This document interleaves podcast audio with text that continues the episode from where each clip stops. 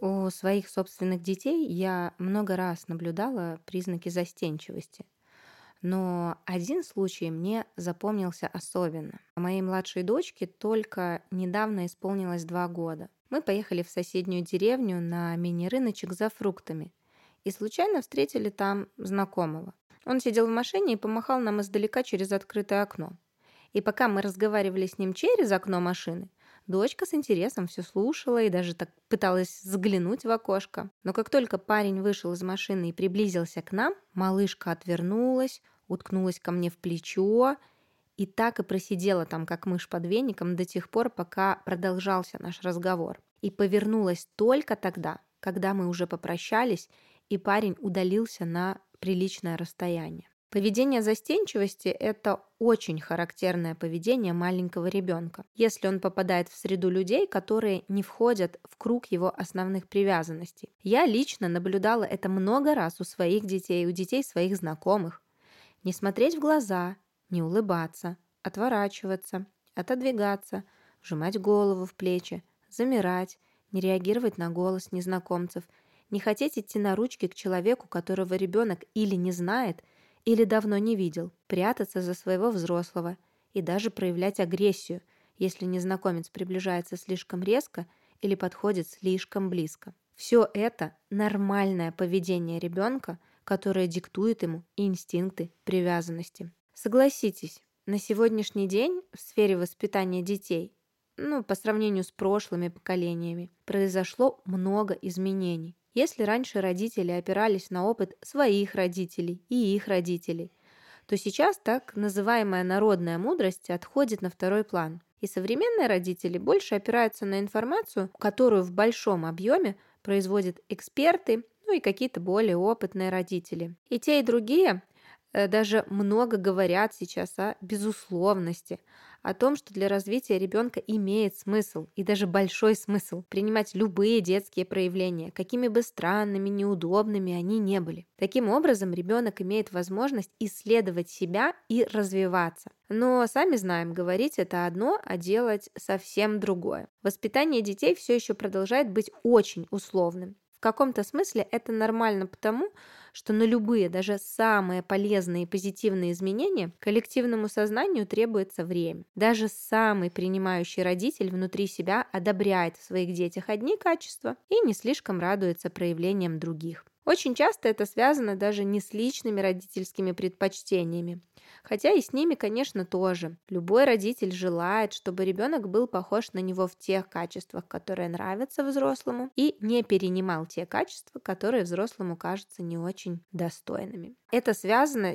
в том числе э, с тем, как в целом устроено общество и какие качества ценятся в той или иной среде. В том обществе, в котором мы живем сейчас, в числе таких вот нежелательных качеств у детей и взрослых часто оказывается застенчивость. Когда я планировала этот эпизод, то первое, что меня удивило, это как раз то, как мало хорошего теоретического материала существует на эту тему. Сотни тысяч статей написаны про истерики, про агрессию, про границы, которые нужно выставлять ребенку. Кстати, прошлый эпизод как раз был посвящен теме границ и ограничений. Если вы еще не, то обязательно послушайте его. Сейчас уже даже, э, слава богу, много кто стал говорить про важность слез, но про застенчивость информации как будто бы по-прежнему очень мало. Она часто весьма поверхностная. И перед этим эпизодом я погуглила, и поисковик мне выдал статьи, которые связывают застенчивость с неуверенностью в себе, ну или что-то в этом духе. Ну и в основном это, конечно, касается детей младшего и среднего школьного возраста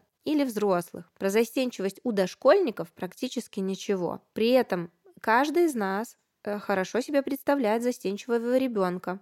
Ребенка, который прячется за взрослого, не здоровается с соседкой в лифте, не благодарит за угощение – дичится родной бабушке, которую давно не видел. И это не какие-то исключения. У большинства здоровых детей случаются периоды застенчивости. И это хорошо. Я именно для этого и записываю этот эпизод, чтобы немного реабилитировать застенчивость и обратить внимание родителей на те дары, которые застенчивость преподносит нам и нашим детям. Хотя застенчивость обычно рассматривается исследователями и специалистами в области психического здоровья как нормальная черта личности, то в родительской среде это качество все еще часто считают отрицательным и даже стыдным. Родители извиняются за ребенка, который не хочет общаться с малознакомыми людьми. При этом я еще раз повторю, мне вообще не лень. Застенчивость иногда еще называют боязнь незнакомцев. Это естественный природный механизм абсолютно инстинктивная штука. Прятаться и отворачиваться от незнакомых или малознакомых людей – абсолютно нормальное и даже полезное поведение. Застенчивость – это защита ребенка, которая диктует ему сопротивляться влиянию чужих людей. В этом контексте застенчивость можно смело приравнять к безопасности. Так что, когда мы, взрослые, подталкиваем детей к общению с незнакомыми или малознакомыми людьми, ну или настаиваем демонстрировать поведение уважения. Поздороваться, сказать спасибо, пожалуйста, до свидания. Мы таким образом не учим вежливости, как мы думаем, или коммуникации, или чему-то такому. Мы просто толкаем ребенка против его природы. Если так подумать, хотите ли вы, чтобы ребенок слушал любого взрослого, которому вздумается что-то сказать или приказать вашему ребенку? Нет. Любой родитель предпочтет, чтобы ребенок сопротивлялся такому воздействию. И Та-дам! Ребенка даже не нужно этому специально обучать. У него по умолчанию с рождения уже встроена такая охранная сигнализация, которая включается тогда, когда появляется кто-то, к кому ребенок не привязан. И все, что нужно делать взрослым, это стараться ее не сломать. Да и вообще, только представьте себе, Реально ли вообще полноценно заботиться о ребенке, если он слушается вообще любого взрослого, следует за любым человеком? Как растить такого ребенка? Как передавать ему свои ценности? Так что да, подталкивать не нужно, но и вместе с этим пугать незнакомцами тоже не самая лучшая идея это как бы противоположный полюс, что ли. Все-таки хорошо бы, чтобы у ребенка было некое базовое ощущение мира как доброжелательного. Плюс, если мы говорим про дошкольников, то запугивание тоже не научают ребенка быть осторожным, а просто повышают уровень его тревоги. И если, к примеру, незнакомый человек предлагает ребенку конфету, и при этом у этого ребенка хорошие отношения с родителями, если ребенок глубоко привязан к своим взрослым, то он и сам будет противиться этой конфете. Он ее не возьмет. Ну, по крайней мере, без согласия родителей. А, еще одна история на эту тему с моей младшей дочерью в главной роли. На тот момент, э, мне кажется, ей было около двух с половиной лет. Э, мне нужно было срочно ехать по делам, и я взяла ее с собой. И пока я была занята, заполняла документы, ну, дочка крутилась вокруг меня. Ее в этот момент заметила незнакомая женщина и протянула дочке пакетик с конфетами. Дочь застыла и так и стояла застывшая с таким немножко стеклянным взглядом, пока я, наконец, не заметила, что происходит. «Можешь взять ли, если хочется», — сказала я ей, и через секунду после моего разрешения маленькая рука уже копошилась в пакете. Такой мимолетный инцидент и такая яркая демонстрация огромной силы силы привязанности. Не взаимодействовать с чужими, не брать у них ничего и даже не смотреть в глаза без согласования со своим взрослым диктует ребенку инстинкт. Практически точно такой же кейс описывала Людмила Владимировна Петрановская в своей книге «Тайная опора». Только там был пример с ребенком, который застыл с открытым ртом перед мороженым и стоял так до тех пор, пока мама не дала добро. Я лично наблюдала работу этого природного механизма уже много раз. Каждый раз внутренне улыбаюсь, как же все мудро придумано и нам стоит только следовать, только не нарушать. А когда мы начинаем вот это вот все, посмотри на тетю, помаши тете ручкой, скажи тете здравствуйте, возьми у тети печеньку, мы сбиваем естественные базовые настройки. Хорошо привязанный ребенок внутри себя ощущает неправильным смотреть и разговаривать с чужими, потому как в таком возрасте его задача является углублять существующие привязанности, а не расширять их. В первые полгода младенец открыт взаимодействию со взрослыми и Любой взрослый может взять ребенка на руки без какого-то протеста со стороны ребенка. Ну, как правило, если, конечно, взрослый сделает это осторожно. Но где-то после первых 6-7 месяцев жизни ребенок начинает устанавливать связи не напрямую, а только уже через свои существующие привязанности. Таков замысел природы. А, зачем вмешиваться в то, что не мы придумали? И вот, э, кстати, обращаться напрямую к маленькому ребенку, если вы ему никто и звать вас никак, тоже неправильно. Это может выглядеть очень мило, когда официанты в кафе или люди на улице треплют ребенка по голове или что-то ему говорят, сюсюкают. Часто слышу, как родители восторгаются, что в западных странах общество более дружелюбно к ребенку и каждый может улыбнуться, заговорить с ним. Но все же правильнее будет выстраивать отношения через взрослого, с которым пришел ребенок. Этим регулярно грешат медицинские работники и работники сферы образования. Часто в итоге такого взаимодействия ребенок, который всего лишь действует согласно своим инстинктам, объявляется диковатым или плохо воспитанным. Не все дети одинаково застенчивы. Это зависит от возраста, ситуации, самочувствия, наличия психологических защит, чувствительности. Чувствительные дети бывают экстремально застенчивы. Мы говорили об этом в выпуске про высокочувствительных детей в первом сезоне. При этом даже самый застенчивый ребенок, попадая в привычную безопасную обстановку дома, обычно болтает без умолку, поет, танцует без всякого стеснения. Но застенчивость – важный этап развития ребенка, вмешиваться в который значит полностью игнорировать устройство психики маленького человека. Я бы не стала с этим экспериментировать, даже если кажется, а вдруг он никогда когда, когда? Всему свое время. Пока ребенок маленький, у него есть потребность проявлять застенчивость. Нам, взрослым, всеми силами нужно стараться беречь и охранять эту хрупкую черту. Никогда не толкать детей в общение ни с детьми, ни со взрослыми. Да, с возрастом эта черта может полностью не скомпенсироваться, но ее градус точно снизится, и даже самый застенчивый человек сможет в итоге общаться с незнакомцами при необходимости. Это происходит за счет того, что у маленьких детей мозг еще очень незрелый, и в силу этой незрелости ребенок в один момент времени может испытать только одну эмоцию, думать только одну мысль, быть только в одном состоянии. Но когда немного подрастет, когда мозг немного дозреет, то тот же самый ребенок, а потом уже и взрослый человек сможет уравновешивать застенчивость чем-то еще. Я стесняюсь, но мне очень любопытно. Я стесняюсь, но мне очень понравилась эта девушка, и поэтому я познакомлюсь. Я стесняюсь, но мне очень хочется получить эту работу, и поэтому я иду на собеседование. Застенчивость невозможно побороть усилием воли. Это не так работает. Застенчивость можно только уравновесить чем-то еще, но для этого требуется зрелость. Пока ребенок маленький, позволить ему быть застенчивым и в социальных ситуациях брать на себя коммуникацию с другими детьми и взрослыми – это лучшее, что только можно сделать. Хорошо, Таня, ты говоришь о том, что стесняться чужих нормально.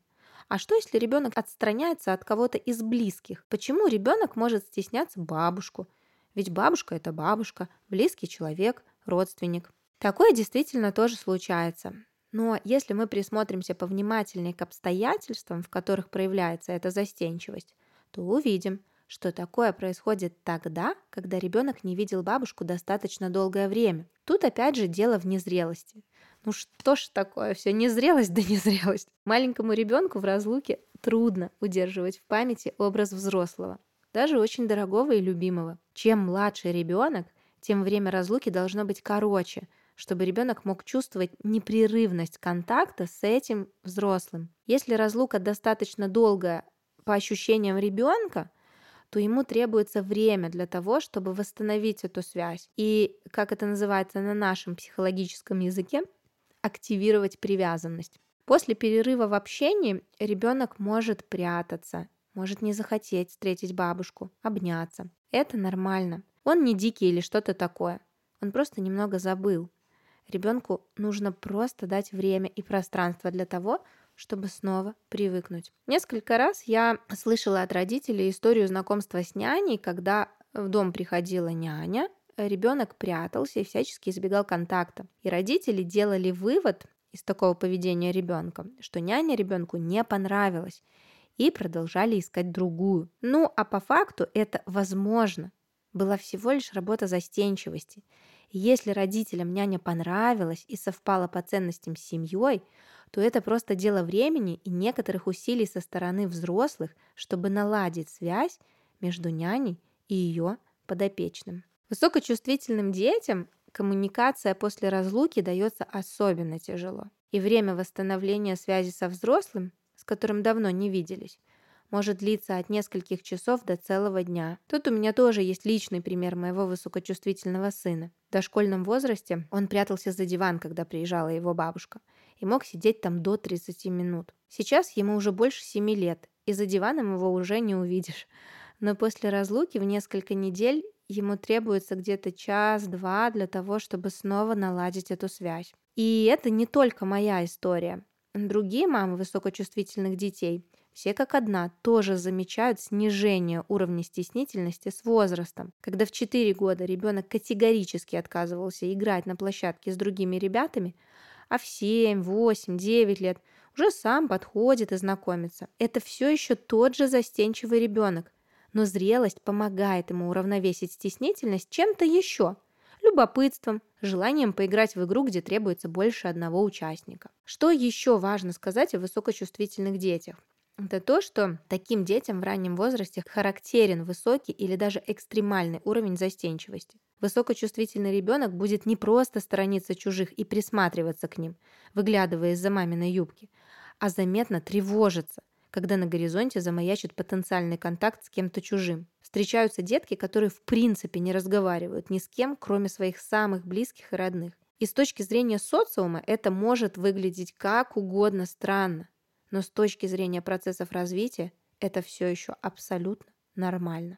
В детских центрах или на детских площадках такой ребенок скорее выберет внимательно наблюдать за тем, как играют другие дети, вместо того, чтобы играть самому. На кружках или на занятиях у логопеда такой ребенок может отказываться взаимодействовать с тренером или специалистом. К сожалению, все чаще и чаще за таким поведением рассматривают расстройства и диагнозы, но застенчивость не нарушение, а естественная динамика привязанности – Ребенок инстинктивно отталкивает новые контакты для того, чтобы защитить уже существующие привязанности и не попасть под влияние чужих людей. Так разве если мы воспринимаем чужое как неприятное, опасное, это расстройство или диагноз? Или все-таки это самое безопасное поведение? В обществе, где экстраверсия, э, как это сейчас называют, проявленность, являются желательными качествами и часто ассоциируются с успешностью, то поведение застенчивости, конечно же, не может не обращать на себя внимания. И это то, что тревожит родителей. На самом деле мало кто из взрослых радуется застенчивости своего ребенка. Ее не понимают, не видят чем-то полезным. А ведь именно благодаря застенчивости самое сильное влияние на ребенка смогут оказывать те взрослые, кто является его ближайшими привязанностями.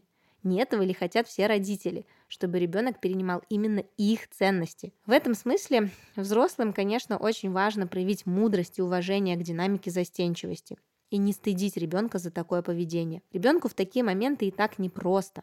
И давление никак не исправит ситуацию а может сделать только хуже. Выталкивание в коммуникацию, к которой ребенок еще не готов, сильно повышает уровень его тревоги. Это, кстати, поэтому в том числе ранняя социализация в детских коллективах кажется сомнительной затеей.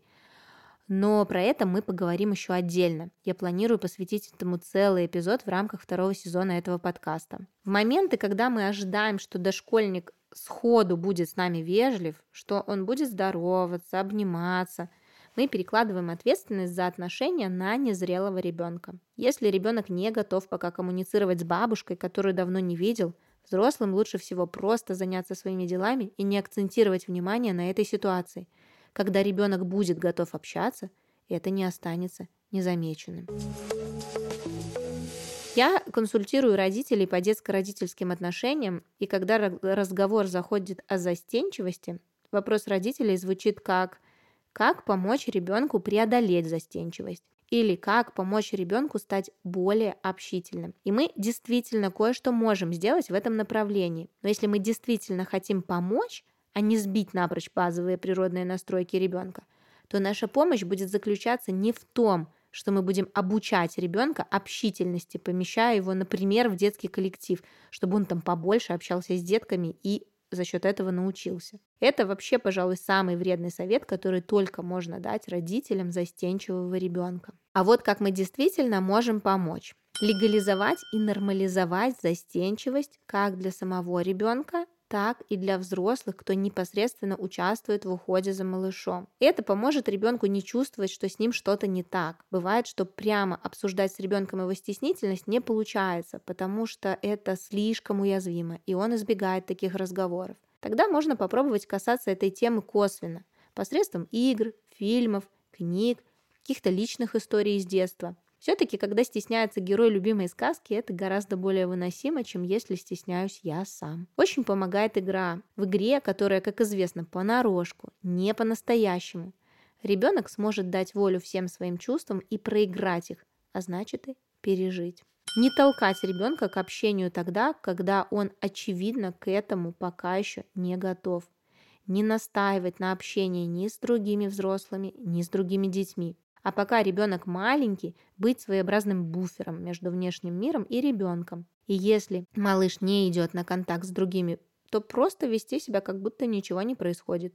Или можно еще произносить за ребенка так любимые всеми родителями волшебные слова, особенно если ваш собеседник этого явно ждет. И все это до тех пор, пока ребенок не сможет делать это самостоятельно, без вашей помощи. Охранять ребенка от назойливых глаз и внимания других взрослых. Как я уже говорила, очень непредусмотрительно со стороны взрослых обращаться напрямую к ребенку в обход его основных привязанностей. На самом деле, лучше всего к застенчивому ребенку да, и к любому другому, честно говоря, ребенку, которого вы не знаете или давно не видели, обращаться через его основных взрослых. То есть сначала наладить контакт с родителями, поговорить, какой-то такой small talk. Лично в своей жизни я никогда не встречала, чтобы взрослые так делали. Зато я встречала много взрослых, которые котируют застенчивого ребенка как невоспитанного, а родителей застенчивого ребенка, соответственно, как тех, кто не смог привить ребенку простые правила поведения в обществе. Показывать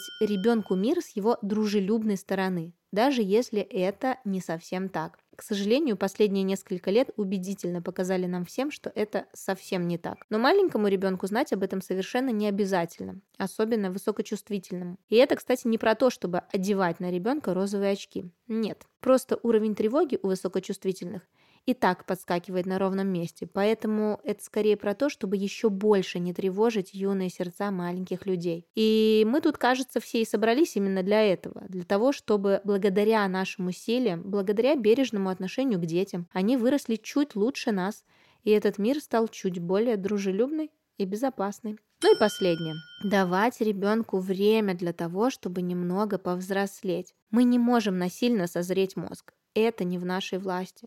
Это задача природы, с которой она прекрасно справляется, если ей не мешать. С приходом большей зрелости застенчивость ребенка будет уравновешиваться другими эмоциями и чувствами. И с каждым годом ребенок сможет все лучше и лучше. С застенчивыми детьми все в порядке, в отличие от общества, которое ожидает, что дети будут слушаться, с готовностью общаться и быть дружелюбными с людьми, которых они не знают. У меня, кстати, есть такой лайфхак, который я очень люблю сравнивать ситуации детской жизни со взрослыми. Обычно, когда мы размышляем о детях, все кажется очень правильно и логично. Плюс, когда Инстаграм дает советы, как сделать ребенка более общительным, тем самым уже заведомо оценивая застенчивость как что-то, что нужно в ребенке исправлять. Но как только мы прикладываем то же самое на свою взрослую жизнь, то часто получаем на выходе комичные или даже абсурдные ситуации. Прямо сейчас я предлагаю вам вот прям вспомнить какой-нибудь случай из жизни, когда вы оказывались в незнакомой ситуации. Например, когда вы пришли на новую работу.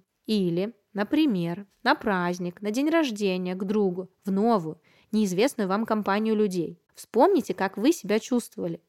Разве вы сразу бросались с места в карьер, начинали неистово со всеми общаться, шутить, знакомиться? Скорее всего, нет. Если только человек не покрыт с ног до головы психологическими защитами, то это абсолютно естественно.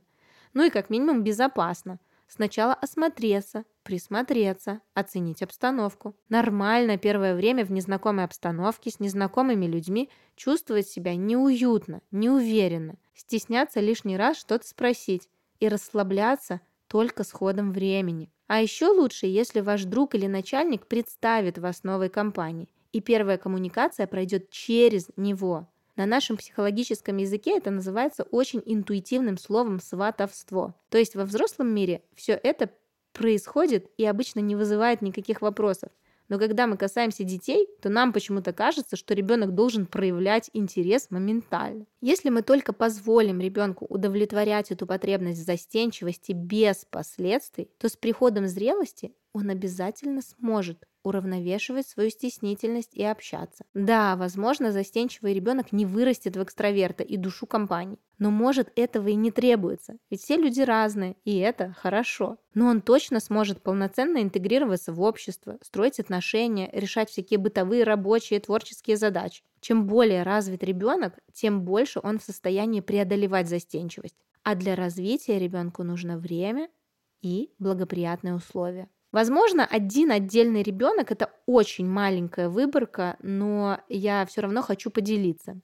Наблюдаю, как мой собственный ребенок движется в этом направлении. Сейчас ему 7 с небольшим лет.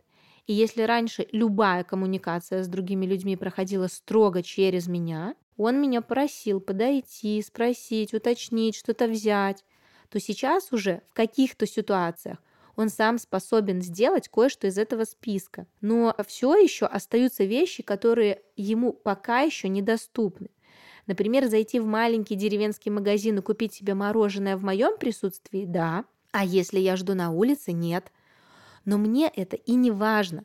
Я не смотрю на его поведение, я смотрю именно на динамику. Я вижу, что в нем зреет это желание все больше и больше пробовать самому.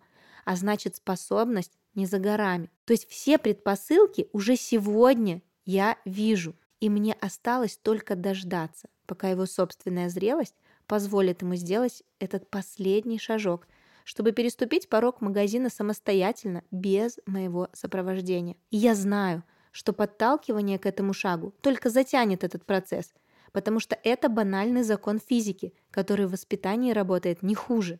Давление вызывает сопротивление – чем больше давления, тем больше сопротивления. Если надавить слишком сильно, сломается.